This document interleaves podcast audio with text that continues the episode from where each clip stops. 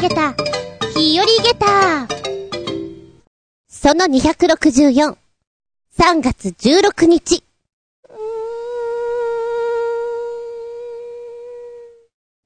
ええー、もう蚊がいるの？ご飯食べていたら、おかえりって挨拶してくれる子が、登場が早いって、少し暖かくなっただけでこれか。田舎なのでね、あのー、カプってやられると、本当にいつまでも痒いんですよ。蚊が強くて。そうだな。今年は蚊が寄りつかないという草を育ててみようかな。ハーブなのかなあれ。おいら、草を育てるの得意じゃないんだけれども、わさっと、買ってみようかしら。おいらは割と、こう、蚊に刺されやすいです。なんで人によってこんな刺され方が違うのかなっていうんで調べると、蚊はそもそも二酸化炭素を感知して寄ってくると言われます。で、あんなに小さいのにも触覚とか髭があって、匂いや二酸化炭素を感知することができる。それは、ターゲットが50メートル先にいて、ロックオンできるぐらいの感知度なんですって。だからねあのー、外で作業するとき、まあ、今はあんまないんだけど、前の家の時には、バイク置き場に行くときとか、蚊がいるわけですよ。作業するときにね。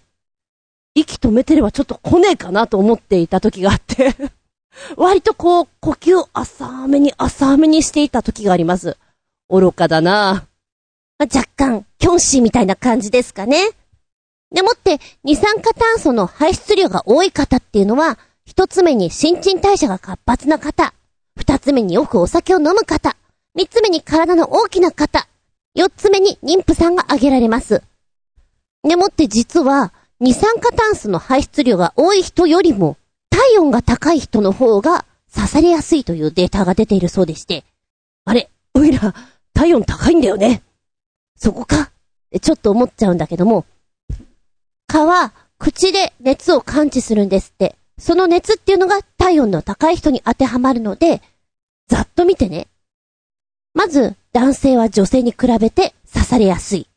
それは、基本的に体温が高い人が多く、発汗量も多いため、え匂いとかも強くなるために、蚊が、そこにいるねっていうのがわかる。ロックオンしやすいということなんだって。そうか、匂いとかで来るっていうんだったら、じゃああの、制汗スプレーだったり、香水をつけたりすれば OK かなと思ってシュシュッとやるじゃん。そうするとそれが裏目に出るって話らしいよ。ちなみに、買って、寿命どのぐらいだと思いますか？考えたこともないよね、どうでもいいから。今調べたらちょっと面白かったんだけども、セミって一週間って言うじゃん？一週間ぐらいかな。実は、蚊はですね、成虫になってから30日から40日の寿命ということなんです。で、プーンってやってきて、プチッ、チューってす、吸血をするのは、メスの蚊だけ。オスは、歯の蜜ですとか、可愛らしいものを吸ってるわけなんですけれども、メスだけが卵を産む時の栄養価として吸血する。じゃあ、この吸血するっていうのは、だいたいどのぐらいの頻度でやるものなのかっていうのがですね、10日に1回ぐらい吸血をして卵を産む。30日から40日生きていて、そうですね。だいたい2回から3回吸うかな？吸わないかな？っていうところ。でも見つけたら大体、パチーンってやるじゃんだからそこまで行き着くかって言ったら難しいところみたいだね。なるほど。ちなみに、オスは、大体2週間ぐらいで、さようなら、天国に行っちゃいます。そんなに差があるんだね。へえ。ちなみに、買って暖かい時期だけいるじゃないですか。だから私は寒い時期にはいないものだと思ったんですけども、それは種類によって違うみたいですね。秋に産み落とされた卵がそのまんまじーっと冬を越えて暖かくなるのを待ってから成虫になるものもあれば、成虫になって、実は冬もちゃんと家のどっか隅っこの方にいてじーっとしているのもいたり、地下家科という種類の子は、もう冬なんて関係ねえっていうことでガンガン吸って、ガンガン産んでます。ただそんなにいないので、あれ珍しい蚊がいるよっていうのが、この子らしいですよ。へえ、そうなんだ。そんなお話をしつつ、本日ショートでお付き合いくださいませ。お相手私。1階で収録していると反射神経を試されます。あつみじゅん。どうぞよろしくお願いします。この番組は、ちょあへよ .com のご協力へて放送しております。ん？何言ってんのかなって思ったでしょ？うちにはニャンズがおりましてね。2階に4ニャン、1階に白いニャンコがいるんですけれども、この白い子がですね、まだお子ちゃまなんですよ。見た目大きいんだけど。手とか動かすとすぐ向かってくるんですね。で、パソコンを動かすので、マウスを動かしたり、タイピングしてると、すごい勢いで遠くから来てバッて手をかけてくるのが超怖い。あと、不意に足を動かすと足もやられる。これも怖い。怖いエンド痛い。なので最近は白い影が動いたなと思ったら避けるのが上手くなりました。ちょっと蚊の話で盛り上がってしまったんだが、田上大輝くんのお話をずーっとずーっと前にもしたかと思うんだけども知らない人のために、私結構この子が面白いなと思って、今後の活躍が楽しみなんですけれども、田上大輝くんは、妹さんがおりまして、この子がすんごい蚊に刺されるんですって。誰よりも刺される。しかも、アレルギー体質で、蚊に刺されるとこう水ぶくれのように赤くなってぷくってなってしまう人いるじゃないですか。めちゃくちゃそうなっていてかわいそうだなと思ったんでしょうね。蚊の研究をしようと思ったのが、14歳の頃。蚊は卵から返し、ボウフラにし、成虫にしと育てて、そして、生態を研究していたそうなんですね。当時、14歳っていうと、まあ、お受験とかもあったりして、時間がなかなか忙しい中、蚊が活発に動く時間っていうのが深夜0時から2時の間。じゃあその時間は蚊の研究に当てて、昼間に受験勉強っていう風にやってたみたいです。一番最初にやっていたのが、特に妹さんが刺されているわけだから、何か人と違うものがあるのかな？と思って、妹さんの持ち物を蚊に与えて様子を見ていたそうなんですね。もう妹さんの持ち物いろいろ帽子とかね、ハンカチとかいろいろ試した中、いっちゃん反応したのが靴下だったと。で、靴下を与えたら、めちゃくちゃ蚊のメスが反応して、うわーって盛り上がって、盛り上がったことによってオスもわーって盛り上がって、え、こんなに？なんか、妹の靴下にあるんじゃないかなと思ったところがきっかけ。で、調べて調べて、あ、何なのかなと思ったら、顔を興奮させる材料が何か靴下にある。それが、常在菌という菌だった。その菌を調べたら、妹さんは、大輝くんよりも、3倍その菌が多かったんだって。で、メスの蚊は足が匂う人ではなくて、足の常在菌の種類を多く持つ人の血を吸いたくなるんじゃないかなと、そこまで行き着いたんですって。すごいよね。なんか最初の、こう、好奇心？そこからそこまで行くっていうのは、素晴らしいなと思う。で、これを発表したことによって、第11回科学の目の賞を受賞しています。もう実験するときのさ、絵がなんかすごいよね。水槽の中に多分そこに蚊がいるんだろうね。己の手をニョキッとこう入れて、やってるわけよ。絶対かゆいじゃん？でもそのかゆさよりも、結果が楽しみみたいな。で、この記事が出たのって2017年とか18年とか、そんなので見ているから、ねえ、もう大学出ちゃってるぐらいなんじゃないかなと思うんだけれども、将来はお医者様になって研究の道とかそっちに行きたいですみたいなことが書いてあったのね。もうすでにそっちにいるのかもしれない。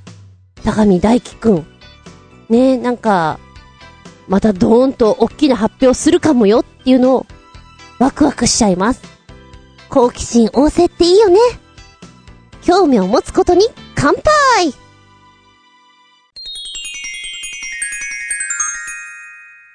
シシピンアウトタイム本日のテーマは、お味噌汁突然ですが、直感で選んでください。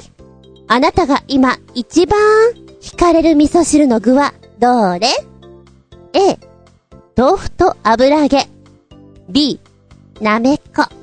C、玉ねぎとじゃがいも。D、しじみ。さあ、どれに惹かれてしまいますか？うーん。おいらは A かな？そうそう、中学校の頃とかね、こういう、なんとか占いとかいうのがよく流行って、やってました。はい、ちなみにこれ何かというと、好きな味噌汁の具でわかるあなたの心の状態なんですって。えー、私が選んだ A、豆腐と油揚げ。とにかく、休みたいっていう絵とともに書かれている。最もベーシックな具材である豆腐と油揚げを選んだあなたは、どうやらお疲れモードのよう。ここ数日休みがあまりなかったり、いろいろな考え事に追われているのでは早くいつもの日常に戻りたいという気持ちが高まっています。今日は早く帰って、どうでもいいバラエティ番組でも見て、サクッと布団に入りましょう。あなたが心から求めているのはこの平凡なのです。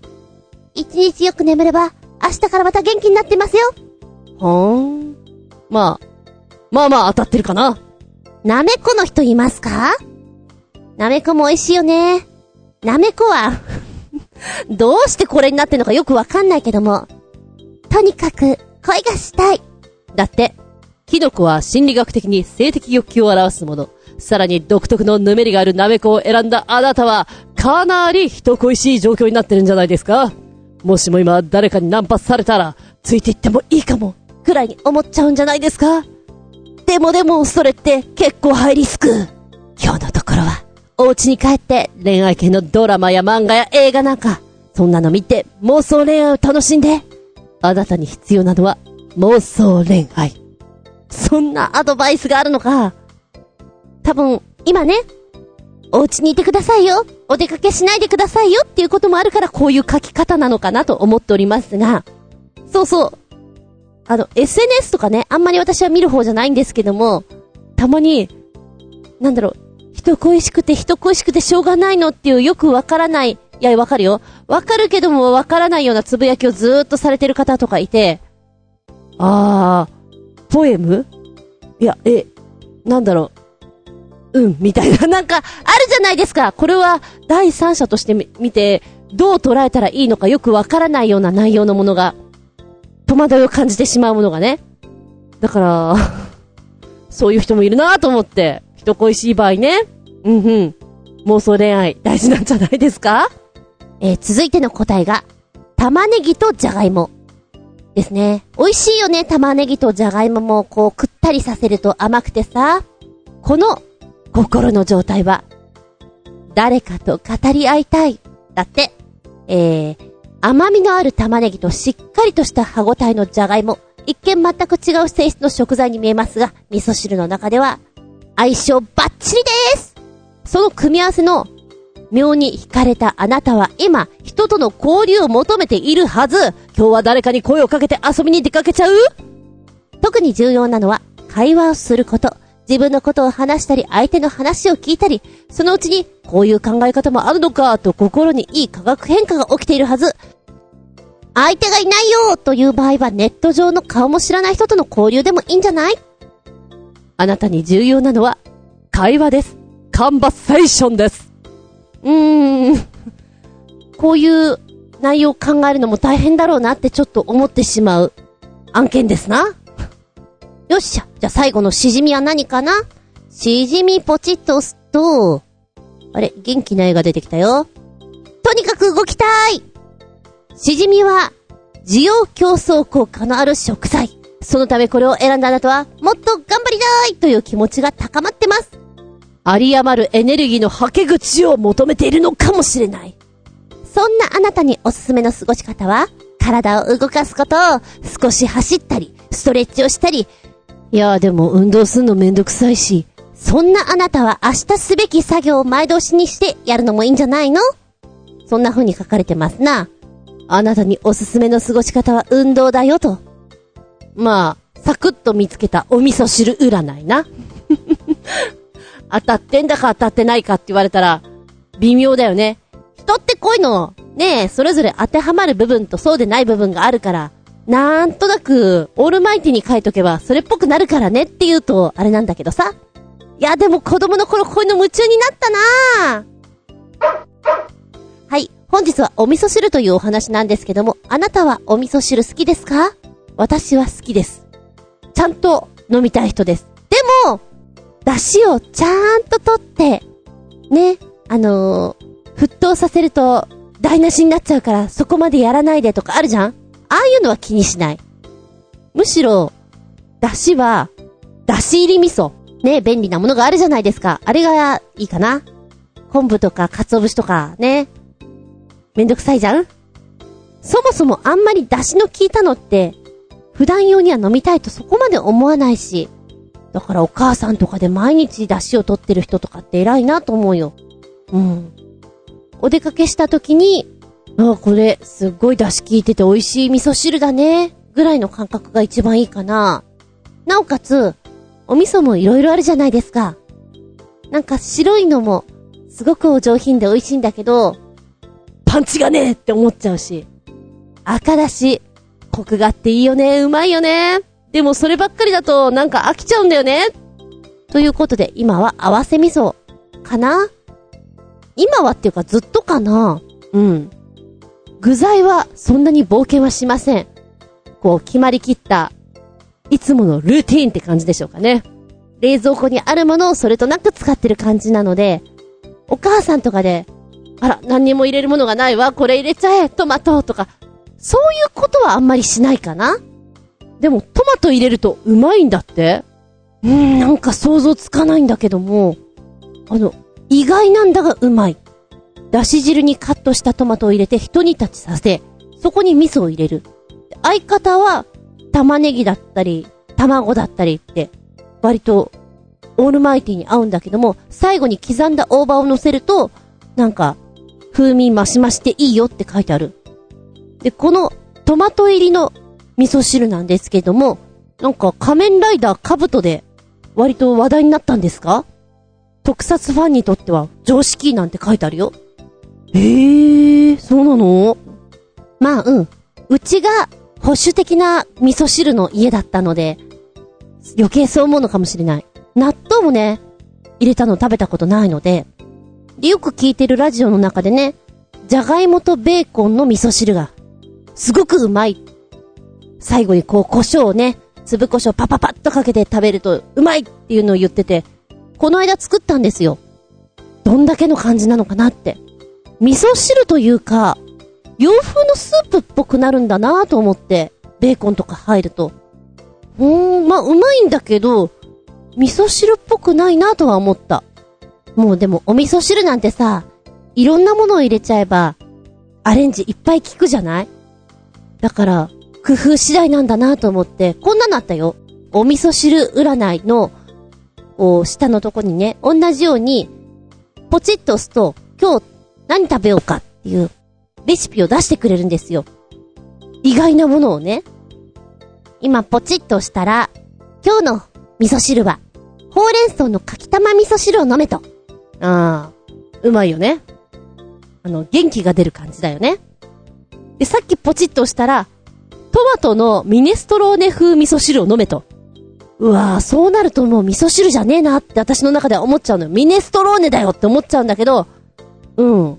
そう思わず、いろいろアレンジを楽しむのがいいのかもしれない。ちなみに昨日レッスンで、出席取るときにね、好きなお味噌汁の具を教えてってみんなに聞いたの。意外と、みんな大人っぽいのを選ぶんだなぁと思って。ちっちゃい子はね、具ってわかるかなと思ったんだけど、白菜と、油揚げとか。白菜人気が高かった。あと、人参。え、人参？人参3人いて、え、人参ってそんなに入るかなって思ったのよ。人参は豚汁だよね。人参だけ入ってるみたいなんだよね。どういうこと？でも、ここでまたびっくり玉ゲッタなのは、小さな子が人参好きっていうのも、おうって。我々が子供の頃はね、嫌いな食べ物、お野菜の中で人参ピーマン、トマト、大体あげられました。人参が好きって言えるんだね素敵だねと思って。美味しくなりました、人参。おいらも好き。あのー、生をそのまんま、シャクシャク食べるのが好きです。うまかってよく言われるぐらい。さっき見ていたらね、ネットの中で、うちの嫁が超味噌汁まずく作るんだよっていうのが書いてあって、味噌汁ってそんなまずく作れるかな？まあまあ、普通にやればそこそこの味だよねって思ったの。で、気になったから読んでたんだけど、あの、旦那さんが、いつもね、仕事終わって作ってもらうから、作ってもらってなんなんだけど本当にまずくて、聞いてみたんだって。ちょっと変わった味がするけど何入れてるの？って聞いたら、え、そんなすごいの入れてないよ。えっとね、レ汁と、お味噌と、豆腐と、そんな感じかな。ん？出汁出汁ってな、出汁ちょっと旦那さん考えたらしいんです。で、頭の中で、出汁はい、変換してみてください。だし？だしだと思って。へえ、あ、うん、だしか。え、どれ入れてんの？みたいな話をしてたら、これ手に持ってのは、パパラパッパパー麦茶。それかーって思ったらしい。あのー、ご存知だろうか。だしパックというのが世間では売っておりまして、麦茶のパックと似てるんですよ。で、旦那さんがいやいや、ちょっと待て。これは、これはわかるだろ、普通は。って思ったんだけど。いや、ちょっと待て。逆に考えて、彼女の実家で、こうだったのかもしれない。だとしたら、何の疑問も思わずこれを使うのかもしれない。っていうのが、ちょっと延々と書いてあってね。やだ、受けるって思ったの。でもさ、実家で本当にだしパックをね、使っていて、あんまり料理をしなかった娘ちゃんがお嫁に出て、うちの家ではこれ使ってたんだって思ってやっちゃったらその味になるかもしれないし、もともとそのお家も、あの、麦茶のパックを出汁として使っていたのであるならば、もう気づくことはないよね。永遠に。いやー、面白いなと思って、ねえ、あのー、皆さんのフォローからね、どうしますかと。もうそこはほら、旦那さんも仕事で疲れてる。お嫁さんも疲れてるんだったら一緒に作ってみたらどうかなと。そこで気づくんじゃないかなと。いうのが、一番優しいやり方っぽいですよ。なるほどね。だしね。だし取るのめんどくせえよな。あの、だし取った味噌汁は、中学校の家庭科の調理実習が最後ですね。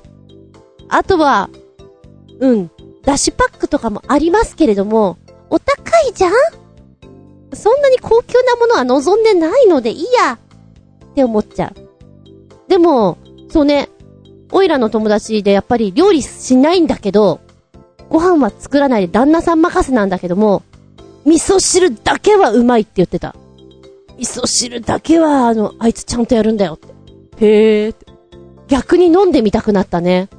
どういうの出してんだろうって。その、料理好きの旦那さんが絶賛するお味噌汁。ちなみにね、おいら、味噌汁好きなんですけども、飲んだ後には、味噌汁を飲みたい。こう、今は行かないけどさ、飲んだ後ね、みんなでバイバーイってなるじゃん?その後に、で、デニーズとか、ジョナサンとか行って、味噌汁飲んで、コーヒー飲んで帰ってくるっていうのは、一時やってましたね。で、あのー大学生の頃なんかは、まあ遊ぶところもなかったし、終電逃してしまって、で、朝帰りっていうのが結構あったんです。で、朝帰ると寒いから、ひとまず味噌汁作ってっていうのもありましたし、その時はね、卵とわかめの味噌汁とか、もうシンプル味噌汁作ってましたね。味噌汁飲んでアイスっていうのが王道かな。しょっぱ甘い。でもね、二日酔いには味噌汁が効くとか、言うじゃないですか。理にかなってるんですって。お酒を飲むとさ、トイレに行きたくなる。あれ利尿作用があってそうなるわけなんだけれども、そうすると、多い人ってすごいよね。ごめんなさいって、ま、また行くんだって。私も、あの、スイッチが入ると、トイレばっかに行っちゃうんですけども、あんだけ行ってれば脱水もしますよね。で、おしっこするとともにミネラル成分も一緒に出てっちゃうので、なんだか水分とミネラルが一緒にバイバイ。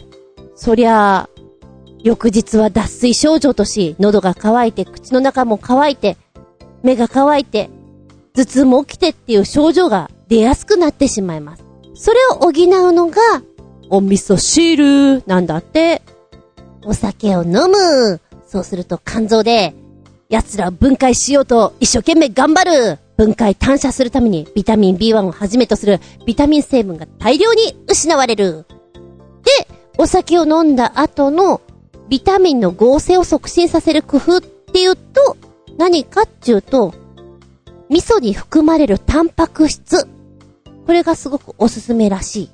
ということで、味噌汁を飲むとスッキリするよ。塩分、塩分だって。塩分のね、補給効果もできるよということで、ありがたいことづくし、なんかね、飲むと染みるんだよね。全然お酒飲まない私が染みるって思うぐらいだから、本当にお酒好きの方は、ぐーってくると思う。これだって。味噌汁の効果について、体が飲酒によって失われた栄養素を補給しようとするから、美味しく感じる。これはインスタントでも全く同じ効果が得られるので、うわぁ飲みすぎちゃったなとか思ったら、味噌汁飲んどけや、インスタントでいいからな。そうだね。飲んだ翌日に、リッチに、味噌汁専門店に行ってみるのはどうだい？三つのお店をご紹介。まずは、東京駅にあります、味噌汁専門店、味噌源。オリジナルブレンド味噌からご当地味噌まであるよ。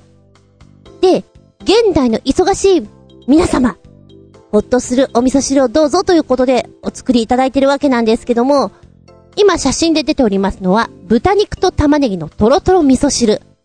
税込み680円。ちょっと高いんだけども、具沢山。本当に具沢山。これでもうおかずだよねっていうお肉がゴロッと入っていて。で、あの、じゃがいもも、人参も、結構ね、具が大きめに切られているので、ああ、ちょっとした煮物感覚だよなって感じですかね。で、ご飯のトッピングセットにすると850円。これでもうお腹ポンポンになりますっていう感じでしょうか。ここ、前うろついたことあるんだよね。そっか、有名な店だったんだ。入ってみればよかったかなーってちょっと今後悔しております。これは面白いな本当にこうやって出されんだ。しじみエスプレッソ3本入り。これ、432円。お椀に入っているのではなくて、コーヒーみたいに、ティーカップで出てきます。ソーサーとね、カップに入っていて、可愛らしい感じで出てきますよ。これ、しじみのエキスの入った、あの、お味噌汁でして、しじみが100個分入ってる。オルニチン来たーって感じですかね。オルニチンというと、疲労回復やアルコールを分解する働きもあって、疲れた時、お酒を飲んだ時に、元気が出るよっていう元ですよね。これが、味噌汁としてこんな風に飲めるんだ。へえ。これは粉末タイプも店頭で売られているので、お土産として、あの人に差し上げたりすることもできますよって書いてある。ああ、具沢山のお野菜のお味噌汁がすげえうまそうなんだけど、食いてー高いけど。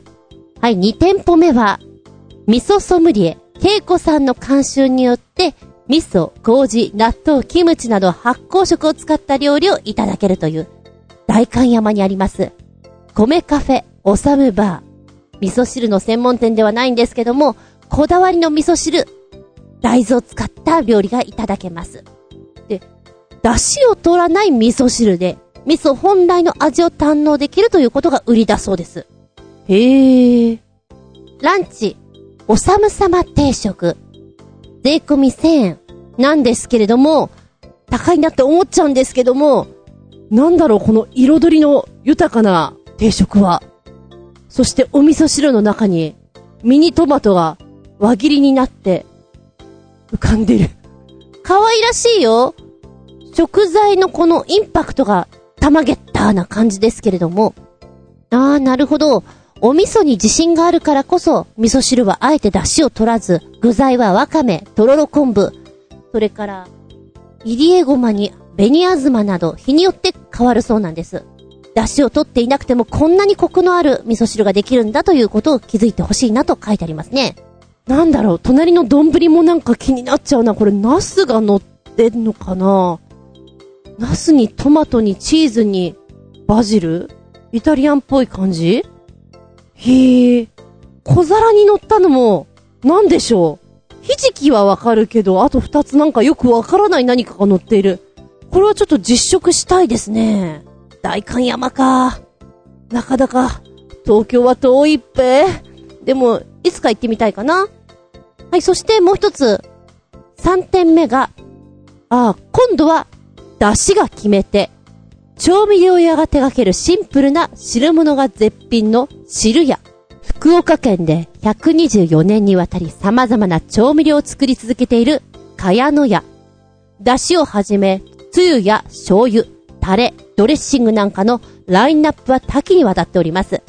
いずれも化学調味料や保存料は使っていません。ランチでおすすめなのが、十穀かや汁セット910円。十穀かや汁とおにぎりが2個ついています。これも具沢山だなぁ。おにぎりは白米十穀米、生姜ご飯、この中から選べるね。で、生七味や、えー、ごまふりかけなんかも薬味としてあるので、自分で自分流の味付けができるっていうのがいいね。生七味っていいよね。うまいよね。好きだなで、ワンなんですけども、かやのやの出汁と醤油をベースに、十穀、ごぼう、豚肩ロースが入った十穀かや汁。無駄なものは一切入ってませんよ。シンプルなんですけども、深みがありますよ、旨味がありますよっていうことですね。ヘルシーな感じなんだけども、あの、疲れた時ってさ、豚肉って言うじゃん？だからこれめっちゃいいんじゃないかなって気がする。おあと、九州の豚汁とかね。そっかそっか、福岡だから元々が。だからこっちに強いんだ。えー、お店はですね、東京ミッドタウンの中にあります、汁屋。食べたーい。東京は遠いっぺ。でも何かで行った暁には、食べたいなぁ。いや、値段は高いと思うんだけども、こだわりがすごくある。1店舗目、2店舗目ってこう、それぞれのこだわりがあるのがいいなと思いました。専門店3つご紹介。ちなみに、あの、時代劇をすごくやっていた時に、名古屋に行ってね、食が違うじゃないですか。あちらは赤だしなので、味噌汁が赤だしに切り替わる。あの、普通の合わせ系の味噌をすごく飲みたくなりましてね。でも、それを出してくれるところがないんですよ。どこ行っても赤だしなので。すごい飲みたい、もうダメだ。ちょっとね そういう状況になりまして、どこ行ったら飲めるかないや、よくよく考えたらインスタントを飲めばよかったのよ。でも、それが思いつかずに、は松屋じゃね？そうなんですよね。松屋とか、吉野家さんの味噌汁って、おそらく、全部一緒だと思うんですよ。あそこ行ったら普通の飲めるんじゃないかなと思って行ったら、ビンゴ赤だしじゃないうまいなーって思った。で、逆に、名古屋にずっといて、東京戻ってきて、ふと赤だしが恋しくなる自分がいるのはなんでだろう。あれはね、引くものがあるね。赤だしも、えっとね、なめこと、豆腐を小さく切ったやつ。あとなんだろうな。なんか、葉っぱが浮いてた。熱々のあれをいただくのが美味しかったなって思う。たまに飲みたくなるんですよ。でも、自分でこう、ね、味噌を買って作るほどは飲まない。あの、引っ張り具合は何だろうなって思っちゃいます。白味噌は、あんまり、こう、お目にかからないかな。でも、まろやかで美味しいよね。優しい味だよね。私は、もともとパンチのある味が好きなので、自分で疲れたなと思った時とか、食べるスタミナ系は、ひき肉を炒めます。生姜ニンニク入れてやります。で、えー、野菜は玉ねぎとか、ナスとか、あるものを使うんですけども、豆腐とね、このひき肉をザバってこう上にかけて飲む味噌汁が元気出ますね。で、あの、ちょっと体重制限しなきゃな、今もそう思ってますけども 今もちょっとそういう時期なんですけども、一生懸命やってた時には、米を食わないでお腹を満たそう。どうしたらいいかなそうだ、汁物だと思って、お味噌汁をすごく豊かにしようと思っていた時がありましたね。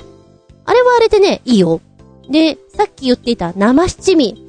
風味マシマシで、あの、乗せるなら生七味。で、冷え性の方は生姜をどうぞって思っちゃいますけどね。自分も喉が調子悪い時とか生姜すっごい入れますもん。もはやこれは生姜汁だねっていうぐらい。味噌汁。あなたはどんな具材が好きですか？私は、えのきのあの、クキクキした感じの食感が好きなんです。キノコ独特の。あれと、お豆腐と、油揚げ。これが一番好きかなぁ大根とか、ナスも大好きなんだけども、多分、一番は、えのきだけ。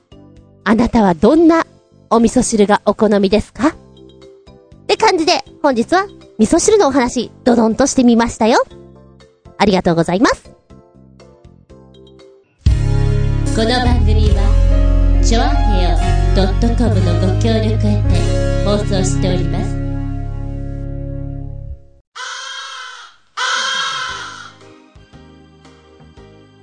はい、ラストになってきました。本日もお付き合いありがとうございます。次回は3月20日、下駄265でお聞きいただけたらと思います。テーマは、食べてびっくりでいきたいと思います。言葉通りなんですけどもね。自分の頭の中で、ああ、こういう味だな、と思っていたのを久々に食べたらすげえうまかった。なんだこれこんな味だっけ？たまげたっていう時。いや、その逆もある。なんで？なんでこんなまずいの出てきた？たまげた。あるよね。えー、おいら、東京から千葉に引っ越してきまして、いっちゃんたまげてんのは、野菜の味。野菜の味こんな違うか？って思っています。このうまさは、知っとくべきだなって。あんまり好きじゃなかったものも好きになりましたもん。でも、もしかしたら都内に戻ったら、ああ、やっぱりなって思うのかもしれない。食べてびっくり。シェフのサプライズ。え、こんな料理方法あるんだ。とか、食べてびっくり。食べる時の仕掛けがすごかったり。食べてびっくり。でかくねこれ。量多くね私の大好きなダイブさんのおにぎり、1キロおにぎり。あれをみんなに差し上げたい。たまげてほしいの。あの、巨大さに。ちょっとそう思ってしまいます。食べてびっくりがテーマだよ。お便りは、長編ホームページ、お便りホームから入っていただきますか。もしくは私のブログズンコの独り言の方にメールフォーム用意してございます。こちらご利用くださいませ。じゃなければ、直接のメールアドレスもございます。全部小文字で、geta アンダーバー zun アットマーク yahoo.co.jp geta アンダーバー zun アットマーク yahoo.co.jp こちらまでお送りくださいませ。では、テーマは食べてびっくりですよ。あなたのたまげた何がある？次回は3月30日。日付が変わるその頃に、か変わったその頃にまたお聞きいただけたらと思います。ここまでのお相手は私、桜もうじきだねあつみじゅんでした。見舞い、聞く舞い、話す舞い。ずんこの話も、もう、おしまい。バイバイキーン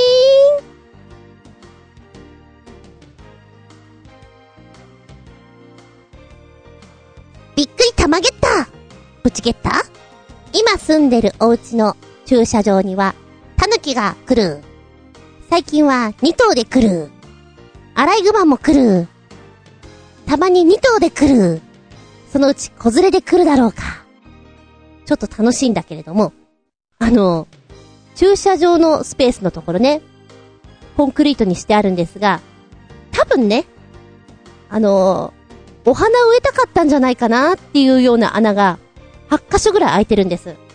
直径18センチぐらいの丸いこう穴がね、ポンポンポンと8箇所ぐらい開いてるのかなそこだけコンクリートじゃなくて土が見えてるんですよ。なんだかおしゃれなんだかどうなんだかみたいな。